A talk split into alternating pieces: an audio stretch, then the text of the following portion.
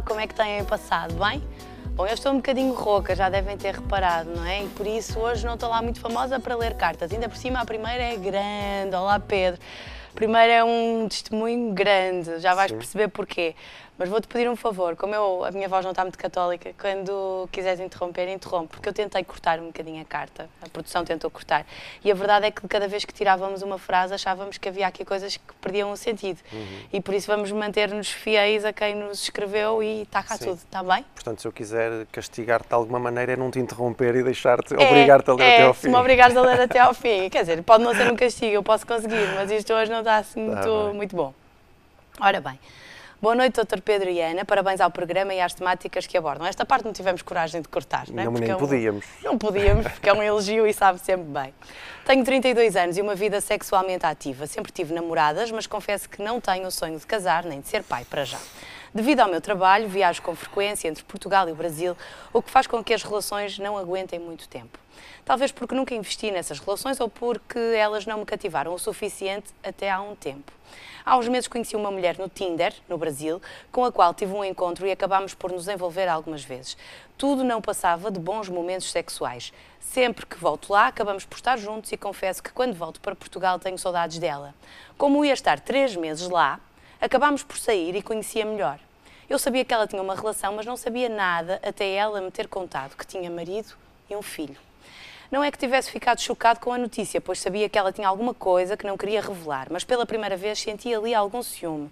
Queria que ela me tivesse dito que namorava, algo mais simples, algo que desse para relativizar. Um, a história começa aqui. Eu achava que era o outro dela e vivia bem com isso, pois também tinha as minhas outras. No entanto, face ao exposto, eu comecei a dar para trás, pois sabia que me estava a apaixonar. Num jantar, quase antes de vir embora, ela disse que tinha contado ao marido da nossa relação. E ele, mais do que aprovar, até incentivava. Apesar de ter ficado meio em choque pela revelação, gostei da franqueza e da abertura de mente. O pior começa aqui. Passados uns dias, ela convida-me a ir à casa dela e a termos um encontro os três. Reticente, não pela experiência em si, mas pelo sentimento que acarretava, aceitei e até nem correu mal. Posso dizer que nos demos bem e que sempre que vou ao Brasil estamos juntos. Continuo com dúvidas, daí este meu e-mail. Primeiro, para partilhar este filme em que a minha vida se meteu. Segundo, porque estou feliz e gosto desta relação a três. Friso que o meu interesse continua a ser ela. O que devo fazer? Mantenho-me neste filme, saio e fico sem ela. Abro o jogo e digo-lhe para vir viver comigo, mas ela gosta tanto dele. Obrigada. Temos respostas para estas perguntas todas?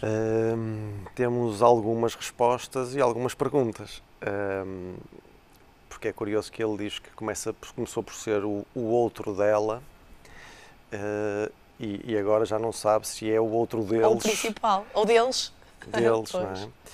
Porque, repare, um, ele depois há uma parte da história que ele não conta, a parte final, que não, não se percebe muito bem o encontro a três e como é que essa dinâmica funciona, e é Sim. é aí que está o aí é que está a pista que pode nos ajudar a desvendar esta, esta dinâmica entre eles.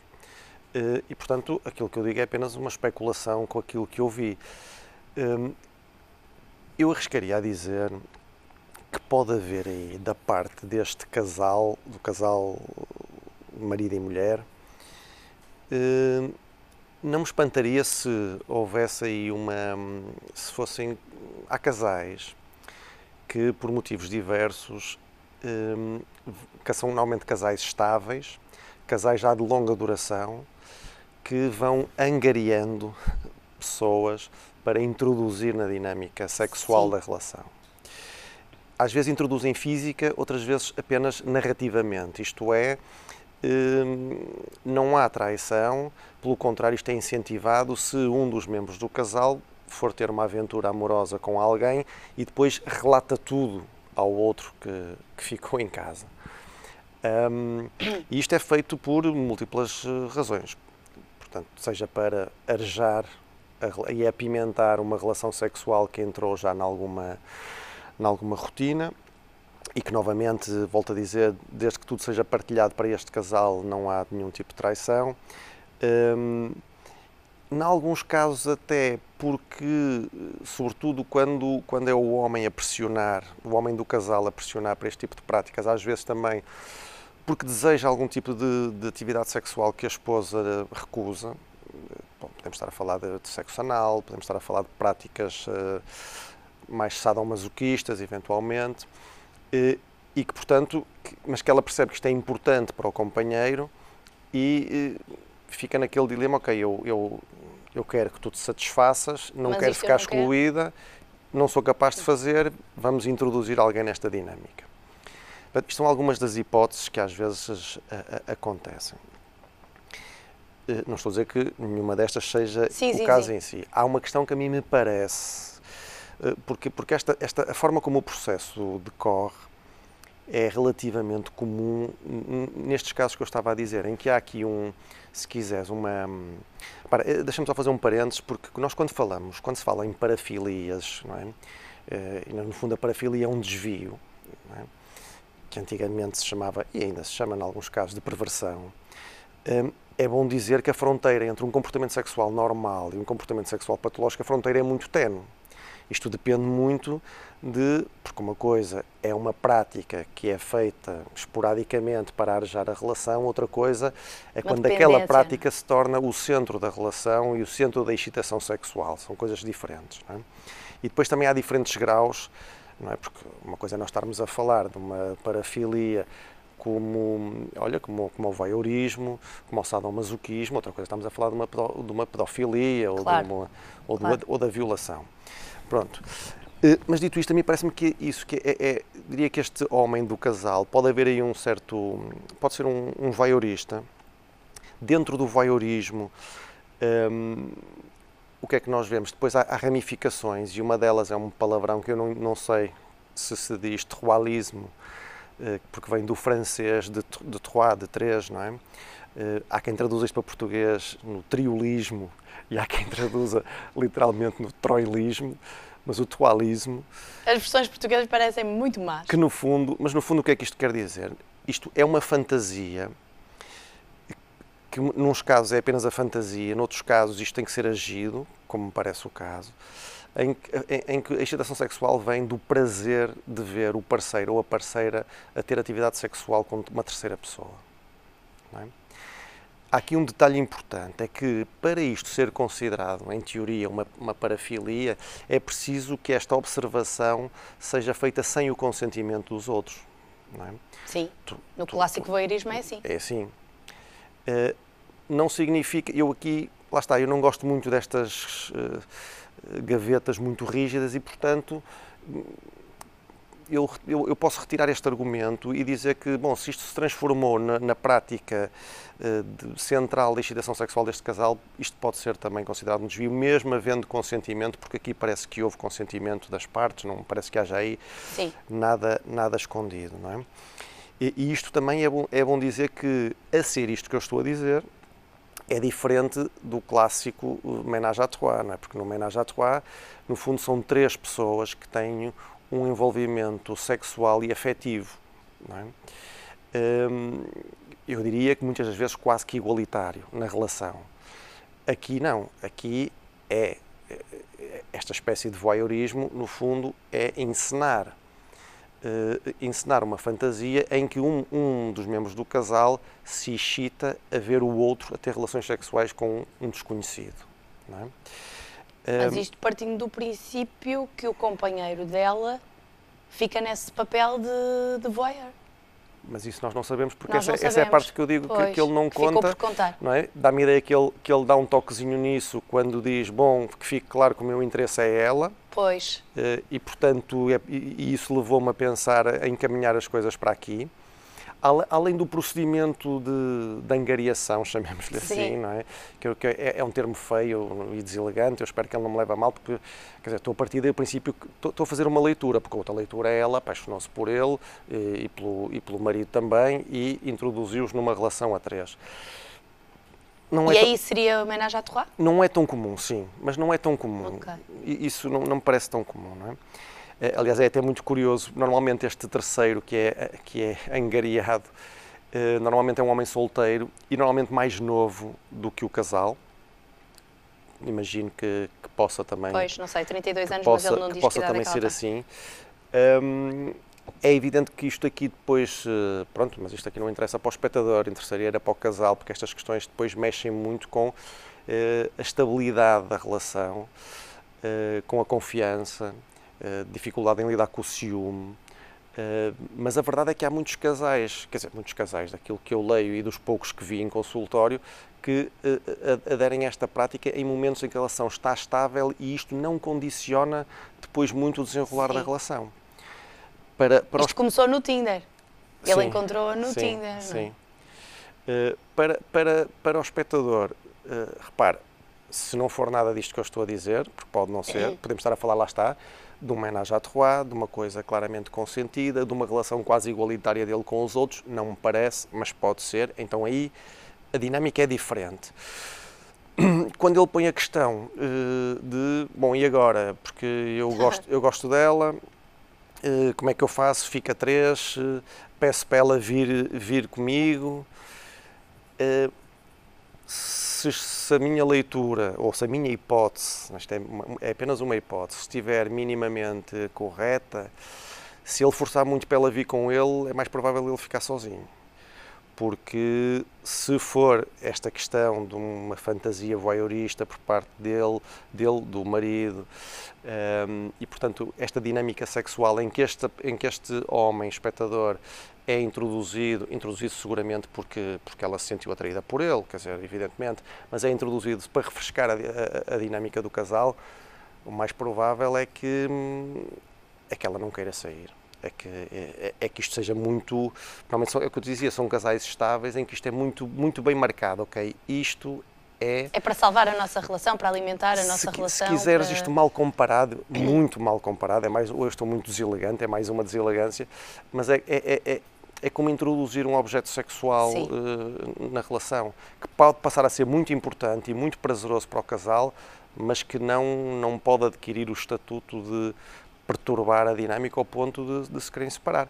Mas como te digo, às vezes estas coisas, isto é o normal, mas isto Sim. às vezes também corre mal, porque pois. às vezes introduz isso e uma das partes depois ou se apaixona quando não devia, ou a outra que gostava de ficar só pela fantasia começa a achar que aquilo, que aquela fantasia já lhe perturba o seu, hum. o seu normal funcionamento.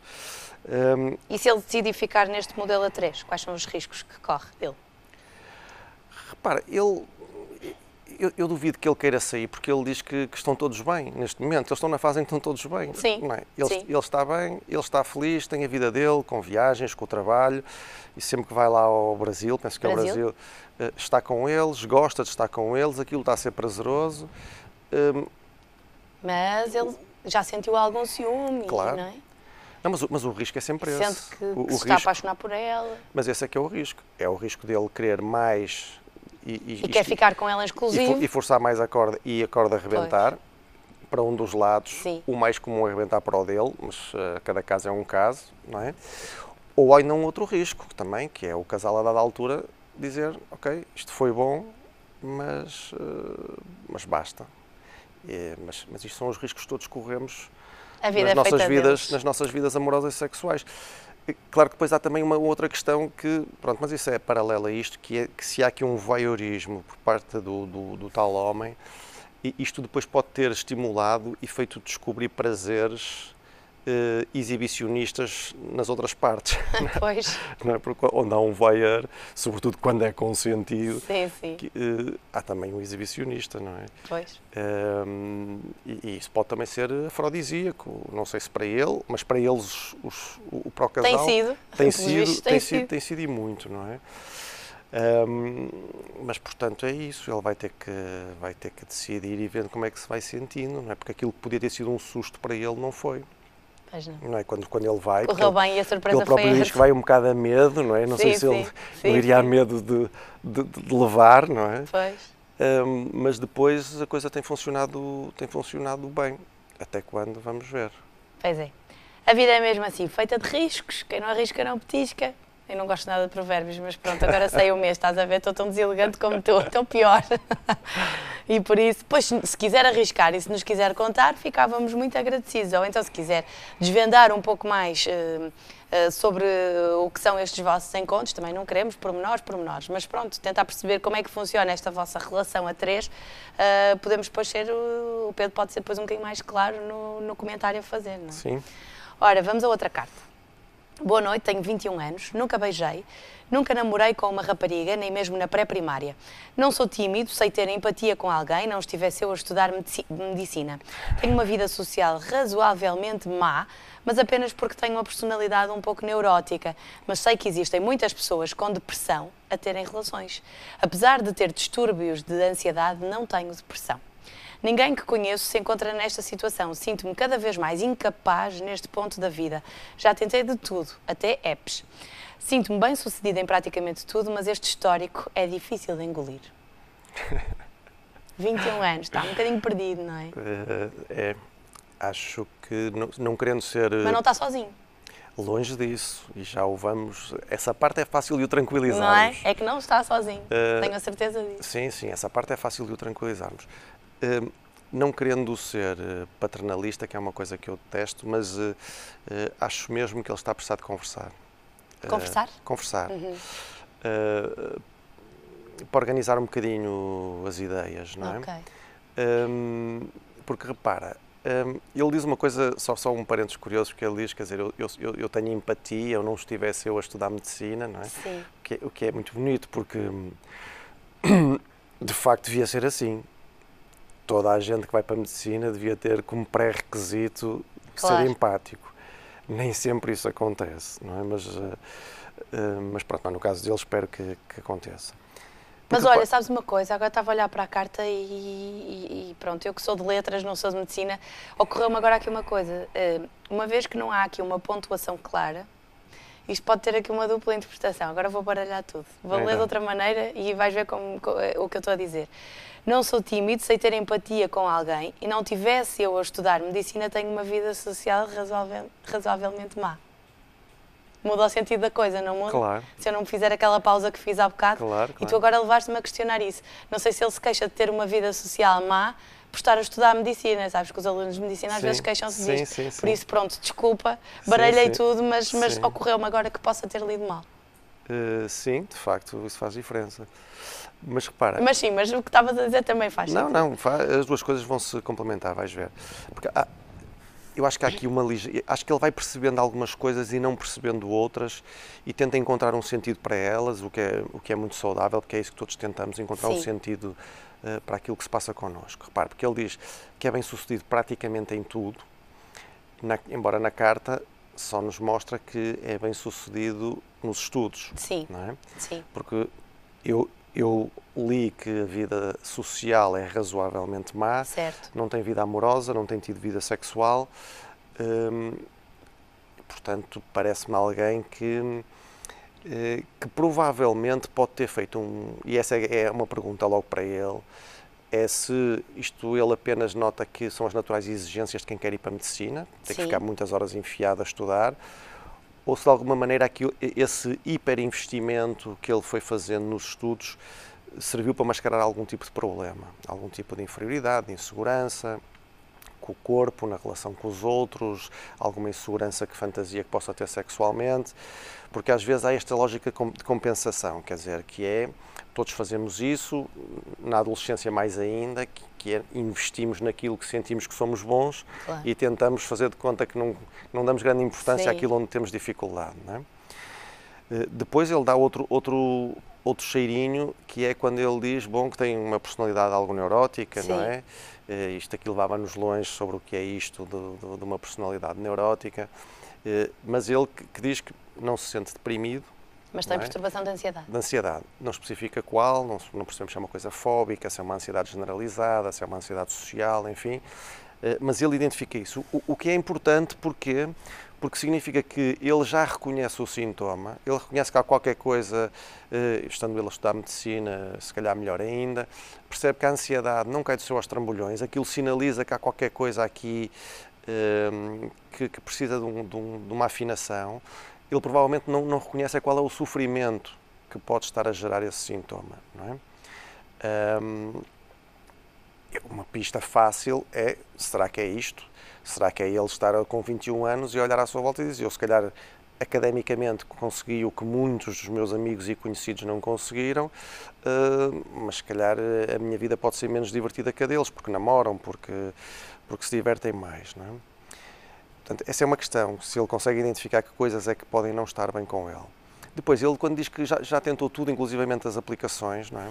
Isso é uma coisa curiosa, porque às vezes gosto de discutir com eles hum, o, que momento é que corre mal nas, nas aplicações, porque isso depois pode ter eh, narrativas construídas eh, distintas. Se é, eh, tem zero match, é? e portanto, se quando ele sim, vai tentando sim, se ligar sim, a, a, às outras raparigas, nenhuma lhe corresponde, ou não, ou ele até vai tendo alguns encontros, eh, mas depois é na, é, é na comunicação, a uhum. dificuldade em, em, em, começar uma conversa e rapidamente há o desinteresse, ou porque, ou, porque, ou porque às vezes as pessoas são muito incisivas no sexo, outras vezes são muito brandas e a outra parte não quer perder tempo, isto às vezes pode gerar assim essas confusões, ou se é depois, isto é... a passagem do virtual para o real. Exatamente, se é no primeiro encontro pós-digital, que no face a face que alguma coisa corre mal, não é? Portanto, isso, porque, por exemplo, uma das coisas que ele não fala aí que seria importante era perceber qual é a autoimagem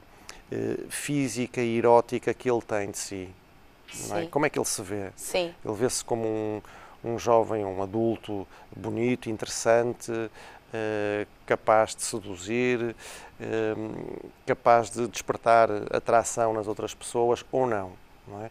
E isto às vezes não tem a ver com a imagem, com a embalagem. Tu pois, encontrarás pessoas que são, que são fisicamente bonitas e que se consideram sempre aquém de, dos outros, e encontrarás o contrário, pessoas que fisicamente não são propriamente bonitas e que se acham assim a, a, última Coca-Cola do deserto. Dá a sensação que, que se calhar ele estabeleceu prazos para a vida dele, para determinadas coisas, e que é agora possível. carrega uma mochila cheia de entre aspas, fracassos, não é? é Ou seja, já devia ter beijado, nunca beijei, nem na pré-primária, já é devia ter namorado, nunca namorei e agora carrega essas coisas todas às costas. É possível, Ana, mas estás a ver, mas essa era também outra, outra das questões que importaria conversar com ele. Se, neste, se aos 21 anos ele sente genuína falta de viver o amor, de, de viver o sexo, de, de, de, se descobrir a ele como é, como é que sou eu numa relação amorosa, como é que sou eu numa relação sexual, ou se é mais isso aos 21 é suposto que eu já ter tido uma ou duas namoradas, é suposto eu já ter tido vida sexual porque os outros já tiveram. Pois. E portanto eu tenho. É, é que às vezes os timings são. Uma coisa é tu olhares para dentro e dizer assim: eu acho que a minha altura já chegou, mas por motivos diversos, dificuldades não aconteceu. não aconteceu. Não é? Outra coisa é dizer: não, isto aqui nem me passa pela cabeça, nem é uma coisa que eu valorizo muito, mas quer dizer, mas todos os meus amigos já, já tiveram relações sexuais ou já namoram, então eu também tenho que ter. E aí já é uma coisa, já é uma coisa um bocadinho diferente. Vamos tranquilizá-lo na tal questão que tu dizias, é? porque ela da altura diz ninguém que conheço está nessa situação. Não é? Hum. E, ora, isso, não... isso tem a ver com a vida razoavelmente, a vida social razoavelmente má. Sim. Não conhecer muita gente ou não se dar com muita gente, porque há muita, muita gente na sua situação. Isso podemos garantir, com 100% de certeza. Claro certo? que sim, não, ele, ele, ele está longe de ser uma originalidade dele. Um, é importante até que ele não entre numa lógica de, de autoestigma, quer dizer, que é, que é isto, que é culpabilidade, porque todos estão felizes à minha volta, menos eu.